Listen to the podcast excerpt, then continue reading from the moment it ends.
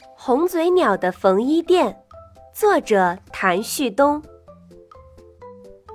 在大樟树林里，红嘴鸟开了一个缝衣店。红嘴鸟聪明能干，会做许多许多漂亮的衣服，因此它的缝衣店生意很好。森林里的小鸟们需要什么衣服，都到它这儿来。红嘴鸟做衣服的布从哪里来呀？说出来你可能会感到惊讶。红嘴鸟需要布时，就飞到天空，扯一片云回来，把它剪成布块，然后用它做衣服。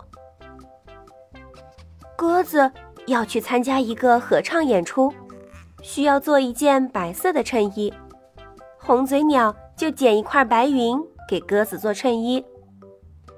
猴子想做一条蓝色的长裤，红嘴鸟就剪了一块蓝色的云朵，然后给猴子做了一条又细又长的工装裤。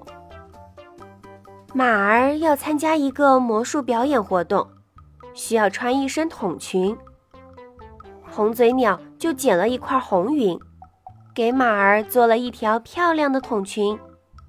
熊猫要去参加一个动物游园活动，需要做一件棕色的外套。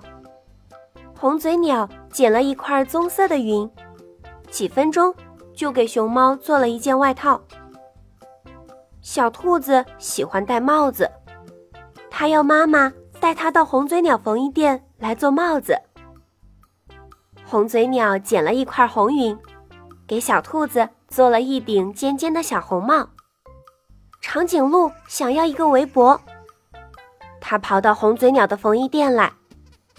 红嘴鸟二话没说，就捡了一块彩云，给长颈鹿做了一条彩色的围脖。